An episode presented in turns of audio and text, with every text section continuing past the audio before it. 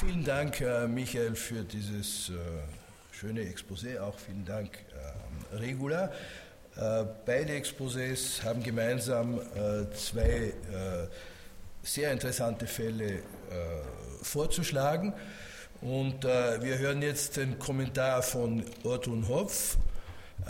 Ich bin dafür, dass wir ihn nicht übersetzen, weil wir da dabei zu viel Zeit verlieren. Es sind, glaube ich, nur sehr wenige Kollegen aus Frankreich hier. Aber sollten äh, unsere Kollegen äh, das nicht, äh, ich werde Französisch sprechen.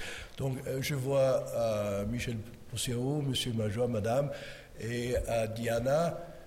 donc, je pense que vous avez eu les traductions de ces exposés et je pense que les traductions étaient tout, tout à fait claires, non? Je ne sais pas si.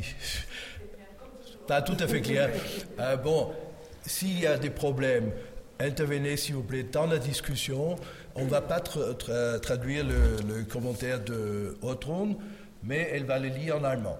Euh, mais si vous avez des questions, on est à, votre disposition, bien sûr. Voilà.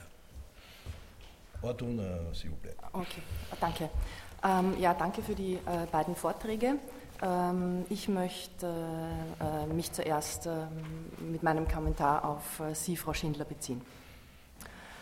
In Ihrem Vortrag beschreiben Sie die Psychose als gekennzeichnet durch ein fundamentales Versagen des Glaubens an die sprachlich verfasste Realität, welches mit der Verwerfung des unbegründeten Grunds einhergeht. Auf einer grundlegenden Ebene gibt es für den Psychotiker also keinen Glauben, weder einen guten noch einen schlechten, weder Glaube noch Unglaube, die beide zu einer neurotischen Normalität gehören.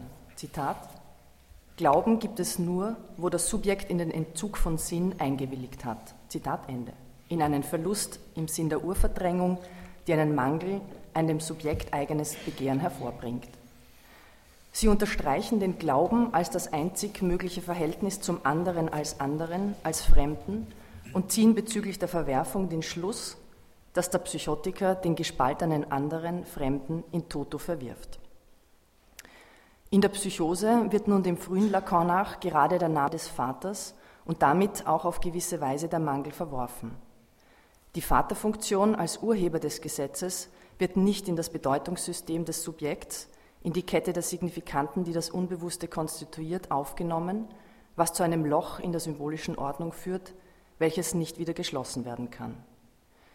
Die Verwerfung als grundlegender Mechanismus der psychotischen Struktur steht gerade für diese Nichtintegration der verworfenen Signifikanten ins Unbewusste. Diese erscheinen nach Ausbruch einer akuten Psychose mitten im Realen, gleichsam von außen, wie zum Beispiel in der Halluzination. Zu Recht weisen Sie darauf hin, dass der Name des Vaters in seiner Funktion als Stütze im Symbolischen nicht selbst ein rein symbolisches Element sein kann, und betonen Lacans borromäische Entwicklung des Vatersymptoms in seiner Benennungs-, Differenzierungs- und Verknüpfungsfunktion. Im Seminar Encore erwähnt Lacan, ich glaube, erstmals die Verknüpfung der drei Register, dem symbolischen, dem realen und dem imaginären, im borromäischen Knoten, auf die dieser Knotenformation eigene Weise, nämlich so, dass jeder Ring die anderen beiden vor dem Auseinanderfallen bewahrt. In den Folgejahren entwickelt er daraus eine Art borromäische Klinik.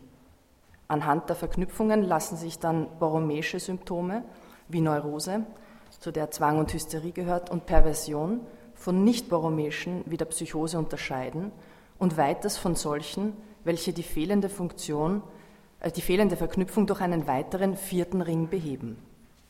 Am Beispiel von Joyce entwickelt Lacan diese Kategorie des Symptoms, die dann eine allgemeinere Verwendung findet, Ausführungen, die ja für Michael Thurnheim eine zentrale Rolle gespielt haben.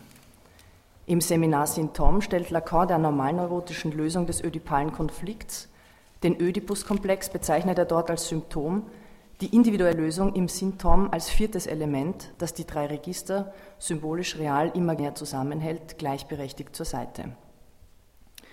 Wie ist nun die frühere Theorie Lacans von der älteren her einzuschätzen?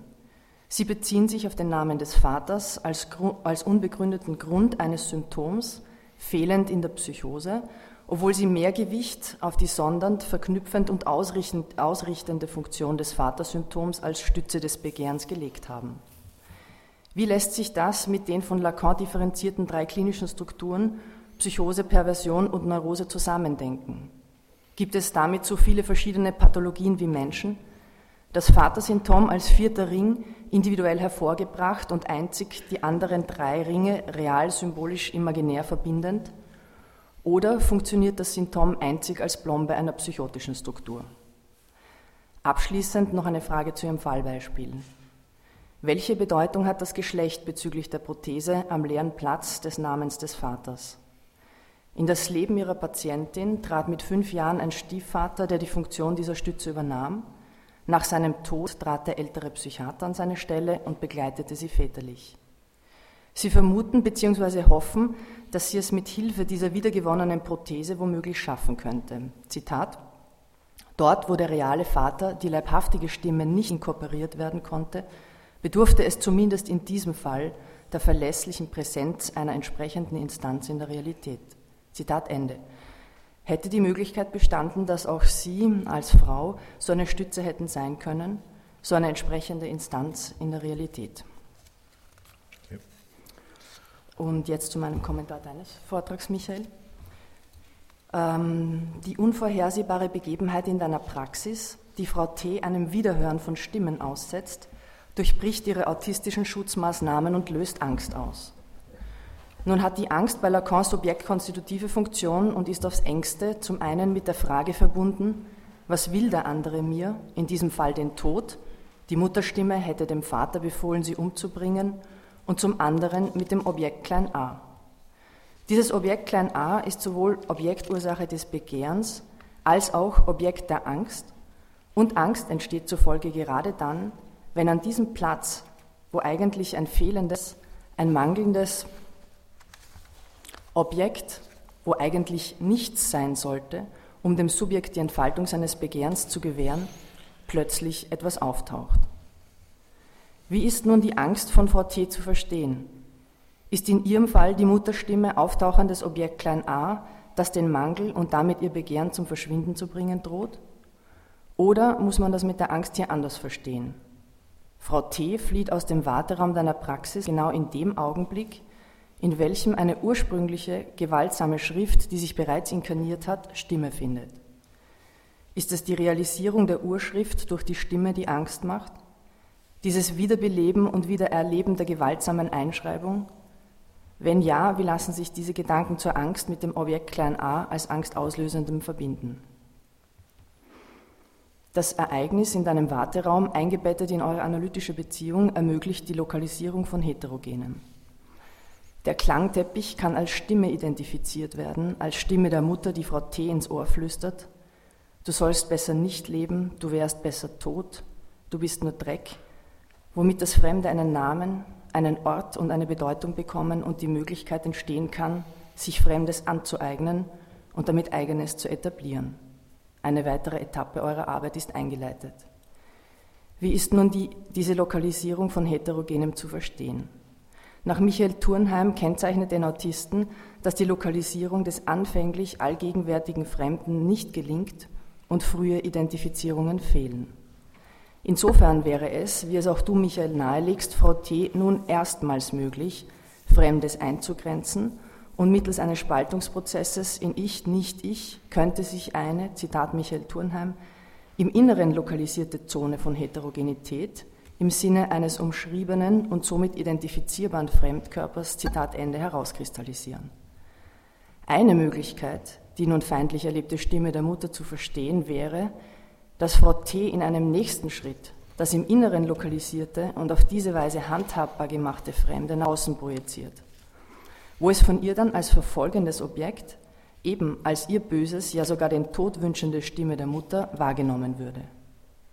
Insofern hätte Frau T. über die Lokalisierung des Heterogenen die Identifizierung eines Fremdkörpers im Inneren, der als Nicht-Ich dann ausgestoßen, projiziert werden muss, Zugang zur projektiven Identifizierung gefunden. In der Folge könnte es der Interpretation Christoph Keuls folgend im Sinne einer zweiten Identifizierung mit dem nach außen projizierten Fremden zu dessen Wiederaneignung kommen, zur Identifizierung mit der Mutterstimme, was Melodie und Modulation ihres Sprechens beeinflussen würde. Und du beschreibst ja auch, dass ihre Stimme sich nun etwas melodischer anhört. Schritte, die Frau T. gewissermaßen aus dem Autismus herausführen würden. Allerdings, so habe ich deine Ausführungen verstanden, hat die Stimme der Mutter von Frau T. in deinem Verständnis einen unter Anführungszeichen wahreren Charakter. Sie ist nicht erst auf dem Weg der Projektion verfolgend und böse geworden, sondern sie war es gewissermaßen von Anfang an. Eine selbst tatsächlich in Hass und Melancholie gefangene Mutter hätte Frau T. zur Autismuswahl genötigt. Ist die von Frau T. als verfolgend erlebte Mutterstimme nun infolge der projektiven Identifizierung verfolgend geworden? Oder war sie es von vornherein als Stimme einer depressiven Mutter, die ihrem Kind tatsächlich den Tod wünscht? Vielleicht schließt sich das gegenseitig auch gar nicht aus, beziehungsweise lässt es sich nicht so, nicht so genau trennen. Weiters zur Diskussion stellen möchte ich, ob das Subjekt die Möglichkeit hat, die Wahl zugunsten einer anderen aufzugeben, beziehungsweise ob die analytische Kur das Subjekt aus dem Autismus herausführen kann. Vertrat Lacan eher die Auffassung, dass die Strukturen selbst nicht veränderbar sind, so wird das unter Lacanianern zum Beispiel bezüglich der Psychose durchaus kontrovers diskutiert.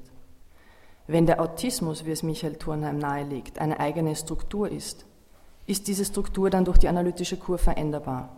Worauf ist die Kur des Autisten ausgerichtet? Die Frage nach der äh, Veränderbarkeit der Strukturen ist jedoch nicht nur eine bezüglich des Autismus, sondern betrifft auch die Psychose, ist also auch eine, die ich Ihnen, Frau Schindler, stellen möchte.